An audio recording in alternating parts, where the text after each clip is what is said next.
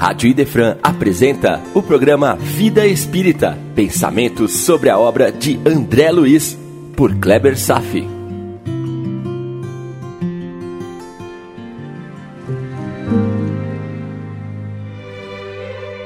Nosso Lar, capítulo 25, Generoso Alvitre, parte 2.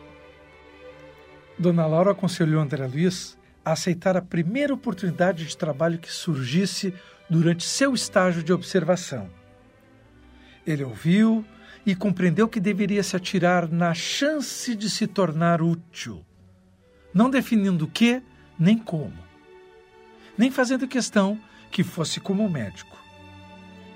Aprendeu a lição, descobriu a lei do trabalho dentro de si mesmo, aprendeu a servir onde estivesse, descobriu como florescer onde foi plantado. Trago hoje uma belíssima história, uma aula sobre como florescer no contexto onde estiver. Narrado por Humberto de Campos, no texto 38, A Arte de Elevar-se, do livro Estantes da Vida. Ouça. Delfim Mendes, estudante aplicado na Escola do Espiritualismo Cristão, sempre atencioso nas discussões filosóficas, a cujo brilho emprestava diligente cooperação. Entretanto, fugindo aos testemunhos pessoais no trabalho renovador, vivia em regime de perenes reclamações. Interpretava os ricos por gênios malditos do desregramento e os pobres por fantasmas do desespero. A cada passo, asseverava sob escura revolta: A terra é um despenhadeiro de sombra sem fim. Como nos livraremos deste horrível sorvedouro? Tanto se habituou às queixas infindáveis que, certa noite, quando Fabiano, o espírito diretor da reunião que frequentava, expunha conclusões evangélicas de alto sentido, desfechou-lhe vasta dose de extemporâneas indagações. Benfeitor amado, como conquistar o desligamento do purgatório do mundo? Por todos os lugares da terra vejo a maldade dominante. Nas pessoas incultas repara a preguiça sistemática. De todos os ângulos da existência, no plano selvagem que nos encarnamos, surgem aguilhões. E quase lacrimejante rematara que fazer para fugir desta moradia tenebrosa de expiação?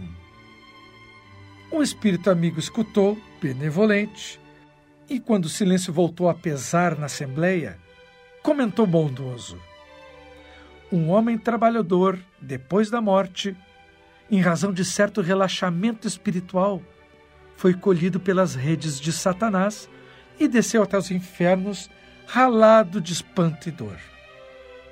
Acompanhe bem esse texto. Vamos lá.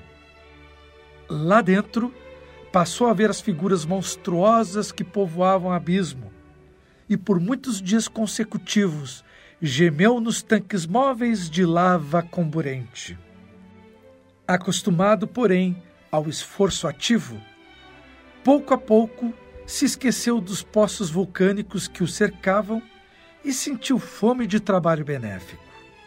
Só para não perder o fio, o instrutor dos trabalhos Fabiano está contando essa história. E o Delfim está ouvindo essa história. Vamos em frente.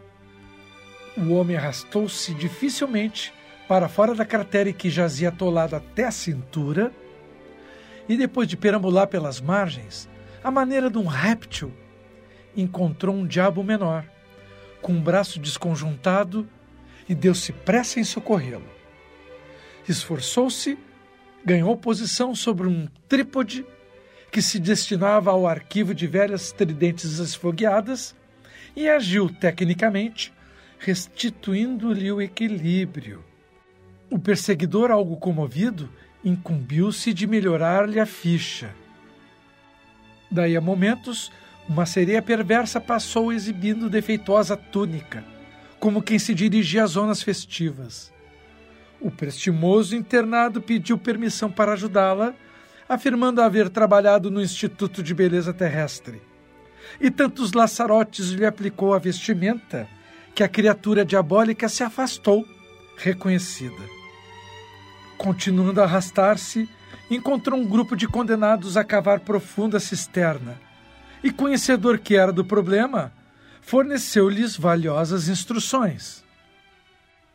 Encorajado pelos elogios de todos, seguiu o caminho para diante, no pavoroso domínio de que era prisioneiro, encontrando um gigante do mal, caído por terra, a vomitar lodo e sangue, depois de conflito feroz com um poderoso inimigo, mais vigoroso em brutalidade. O dedicado colaborador do bem apiedou-se dele e guardou-lhe a horrenda cabeça entre as mãos. Como não possuísse adequado material de socorro, soprou-lhe ao coração com o desejo ardente de infundir-lhe novo ânimo, e com efeito, o gênio maléfico despertou, sensibilizado, e contemplou com enternecimento que lhe era possível. A fama do piedoso sentenciado espalhou-se, e um dos grandes representantes de Satanás chegou a solicitar-lhe os serviços num caso melindroso, em que se fazia imperiosa a colaboração de uma pessoa competente, humilde e discreta. Com tamanho acerto, agiu o encarcerado que a direção do abismo conferiu-lhe o direito da palavra. E o trabalhador, lembrando o ensinamento do Mestre, que determina que seja dado a César o que é de César e a Deus o que é de Deus, não afirmou de público que os demônios deviam ser multiplicados, mas começou a dizer que os gênios das sombras eram grandes senhores, naturalmente por vontade do Eterno, e que deviam ser respeitados em seus tronos de borralho luminescente, acrescentando mais que tanto quanto Buril, que aperfeiçoa a pedra e é honrado pelo ingrato labor que desempenha, assim também os diabos deviam ser reverenciados por benfeitores das almas, lapidando-as para a espiritualidade superior. Multiplicando pregações de amor, obediência e esperança, fez-se querido de todo o povo das trevas, imperando nas almas das vítimas e dos verdugos. Desde então, com assombro comum, o padrão de sofrimento no inferno começou a baixar. As almas atormentadas adquiriram vasta paciência as imprecações e blasfêmias foram atenuadas, os gemidos quase desapareceram e os próprios algozes multisseculares se comoviam. Inesperadamente, aos primeiros vagidos da piedade que lhes nascia no peito. Lembra do efeito borboleta? Uma pequena ação gerando grandes consequências. Essa é a lei da vida. Mas retornando à nossa história aqui alterou-se a situação de tal maneira que Satanás, em pessoa, veio observar a mudança e, depois de informado quanto aos estranhos acontecimentos, ordenou que o trabalhador fosse expulso. Naturalmente, aquele homem estaria no inferno em razão de algum equívoco, e a permanência dele no trevoso país de que era soberano perturbava-lhe os projetos. Desse momento em diante, o servidor do trabalho digno fez-se livre, colocando-se na direção do reino da paz. Nesse ponto, o guia espiritual, Fabiano, interrompeu a narrativa e, talvez porque Delfim Mendes o contemplasse expectante, riu-se bondoso e concluiu: E você, Delfim, sente-se na terra como se estivesse no inferno Pense, fale e procure agir como se fosse no céu. E o próprio mundo restituirá você ao paraíso, compreende? O irrequieto companheiro enterrou a cabeça nas mãos alongadas, mas não respondeu. Será que nos parecemos como um personagem Delfim? Vamos em frente. Bem no final do capítulo de hoje, uma surpresa. André Luiz está começando a perceber que sua relação com Dona Laura é mais antiga do que ele supõe. Dona Laura diz: Creio que você não veio a esta casa atendendo ao mecanismo da casualidade. estamos todos entrelaçados em teia de amizade secular. Lembra que comentamos uma vez? Todos os seres são solidários entre si. Aqui Dona Laura se refere ao já conhecido fato de que todos os espíritos são solidários entre si. E André também se manifesta quando diz: Experimentei a felicidade que nasce dos afetos puros e tive a impressão de conhecer a interlocutora de velhos tempos. Embora tentasse em vão identificar-lhe o carinho nas reminiscências mais distantes. E aqui o lembrete doutrinário. Os espíritos não lembram de tudo após a morte. Não há passe de mágica. As lembranças de outras vidas nos chegam aos poucos e quando há uma finalidade útil para isso acontecer. Lembra que discorremos sobre o capítulo das lembranças, citando o livro dos Espíritos? E vou dizer mais: nós retornaremos mais adiante com esse mesmo tema. Agora, somente quero salientar sobre aquele sentimento que emerge em todos nós quando uma frase nos martela em nossa cabeça: De onde conheço tal pessoa? A partir de hoje, meu irmão, chega de fantasias. Entenda que conhecemos muito mais pessoas e espíritos do que imaginamos. Quem são teus parentes e amigos? Aqueles aos quais levantamos tais questões. Lembra que você tem pelo menos 300 mil anos de consciência individualizada, quando se tornou Homo sapiens. Nossos amigos e parentes são nossos irmãos de jornada nas estradas do infinito, que nos acompanham há milhares de anos e que Deus nos concede por amor o devido reencontro, para que as dificuldades de nossos caminhos sejam mais agradáveis de se enfrentar. Devemos agradecer a Deus por essas concessões também. E essa felicidade incrível dos reencontros dos amigos, mesmo numa percepção adormecida pelas brumas da vida na carne, pode ser muito maior se seguirmos o conselho final de Dona Laura na última frase do capítulo. Trabalhe para o bem dos outros, para que possa encontrar seu próprio bem. E isso é um poderoso estímulo para a criação de um gigantesco círculo de amizades e afinidades. Não temos a mínima noção dessa imensa rede que já cultivamos desde priscas eras. Você nunca pensou nisso? há de convir que é um argumento muito interessante, que só o Espiritismo pode nos proporcionar.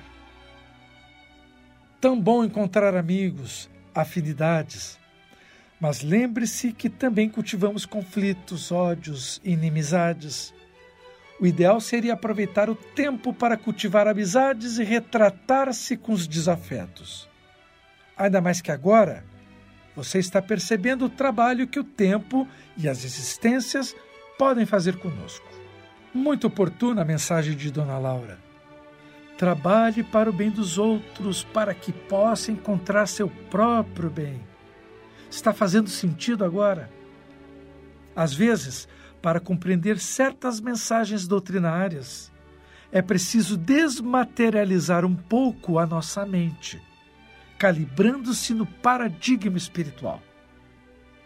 Então vou homenagear um dos maiores amigos de Jesus, pela entrevista de Humberto de Campos no livro Crônicas de Além Túmulo.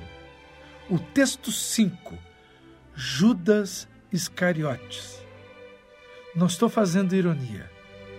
Judas Iscariotes, um dos maiores amigos de Jesus. Ouça e reflita bem. Silêncio augusto cai sobre a cidade santa, Jerusalém. A antiga capital da Judéia parece dormir o seu sono de muitos séculos. Além descansa Getsemane, o Jardim das Oliveiras, onde o Divino Mestre chorou numa longa noite de agonia. Acolá está o Gólgata sagrado e em cada coisa silenciosa há um traço da paixão que as épocas guardarão para sempre. E em meio a todo esse cenário, como um veio cristalino de lágrimas, o Jordão silencioso, como se as suas águas mudas, buscando o Mar Morto, quisessem esconder das coisas tumultuosas dos homens os segredos insondáveis do Nazareno.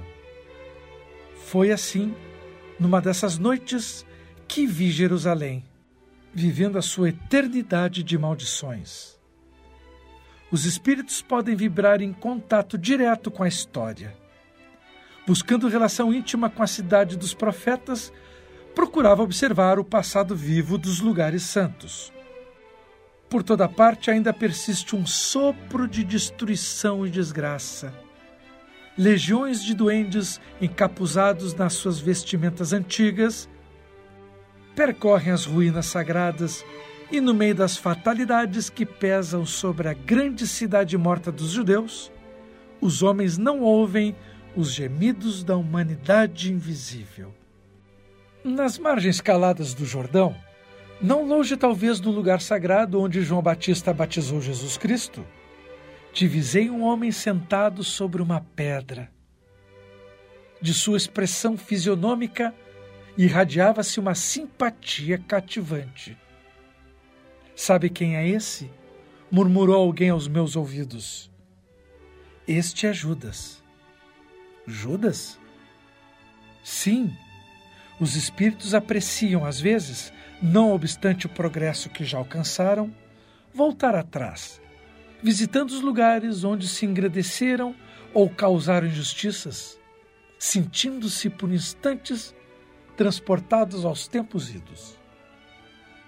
Então mergulham o pensamento no passado, regressando ao presente, dispostos ao heroísmo necessário do futuro.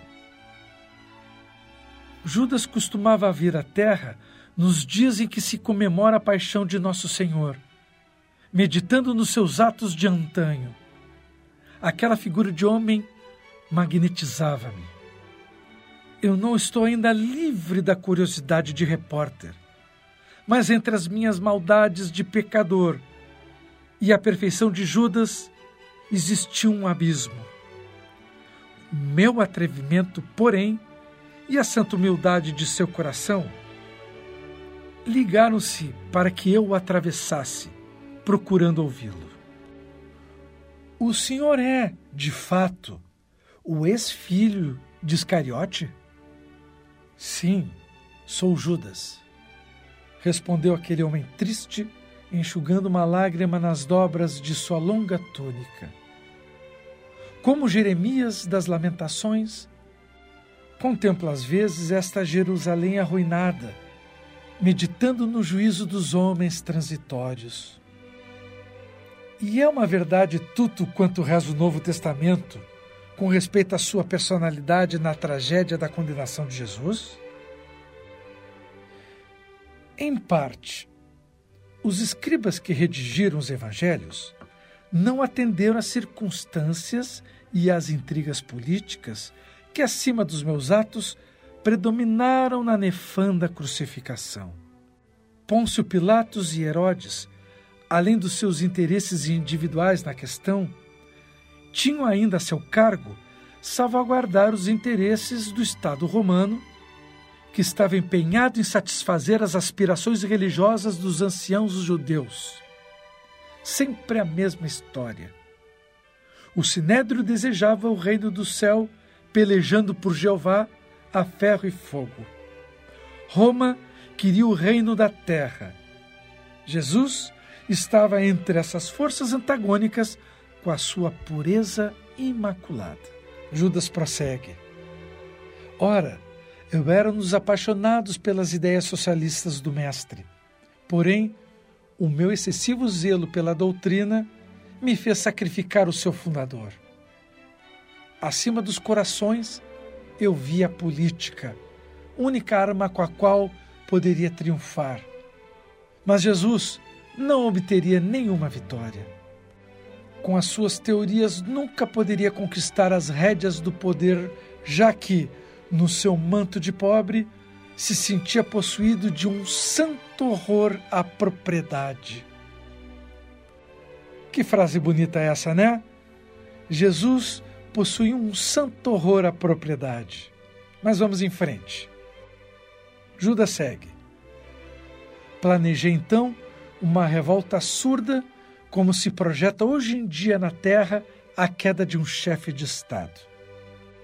O mestre passaria a um plano secundário e eu arranjaria colaboradores para uma obra vasta e enérgica, como a que fez mais tarde o imperador Constantino, declarando o cristianismo a religião oficial de Roma, o que, aliás, apenas serviu para desvirtuar o cristianismo. Entregando, pois, o mestre a Caifás, não julguei que as coisas atingissem fim tão lamentável e ralado de remorso, presumi que o suicídio era a única maneira de me redimir aos seus olhos. E chegou a salvar-se pelo arrependimento? Não, não consegui. O remorso é apenas uma força preliminar para os trabalhos reparadores posteriores. Acho até que vou repetir essa frase para você ouvir bem. O remorso é apenas uma força preliminar para os trabalhos reparadores que virão adiante. Depois da minha morte trágica, submergi-me em séculos de sofrimento expiatório da minha falta. Sofri horrores nas perseguições infligidas em Roma aos adeptos das doutrinas de Jesus. Ora, Judas aqui deve estar dizendo que foi jogado na arena com os leões algumas vezes. E ele segue. E as minhas provas culminaram em uma fogueira inquisitorial, onde, imitando o mestre, fui traído, vendido e usurpado.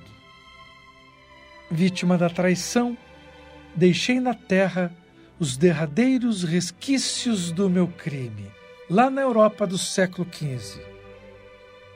Desde esse dia, e que me entreguei por amor do Cristo a todos os tormentos e infâmias que me aviltavam, com resignação e piedade pelos meus verdugos, fechei o ciclo das minhas dolorosas reencarnações na terra, sentindo na fronte o ósculo do perdão da minha própria consciência.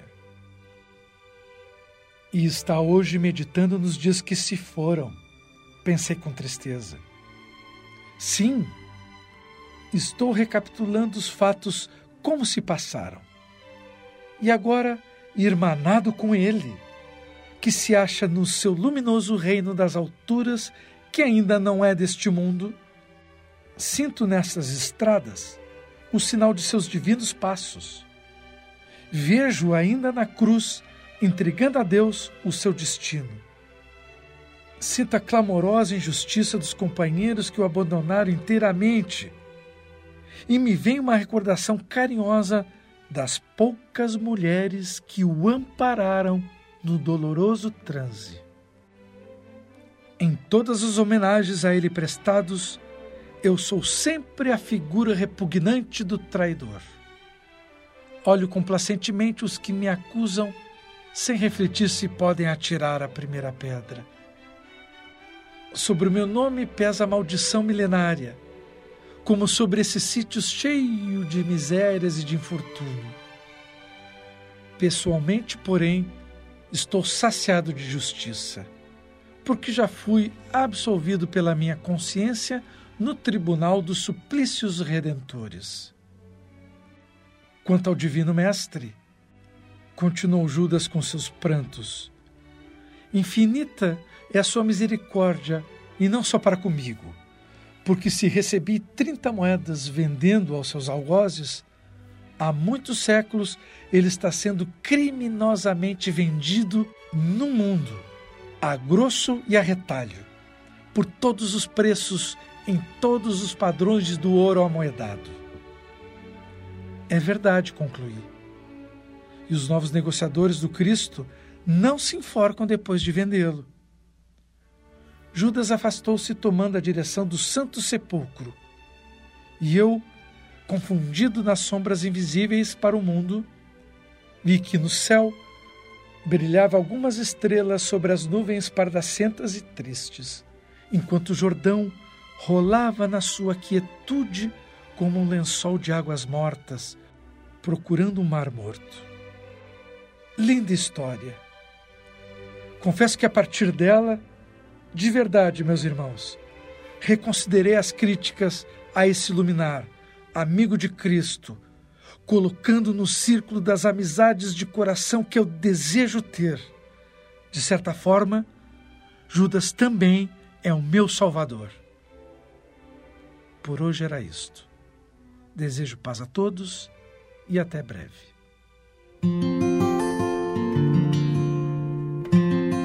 A Rádio Idefran apresentou o programa Vida Espírita, por Kleber Safi. Todas as terças e quintas, às nove da manhã. Programa Vida Espírita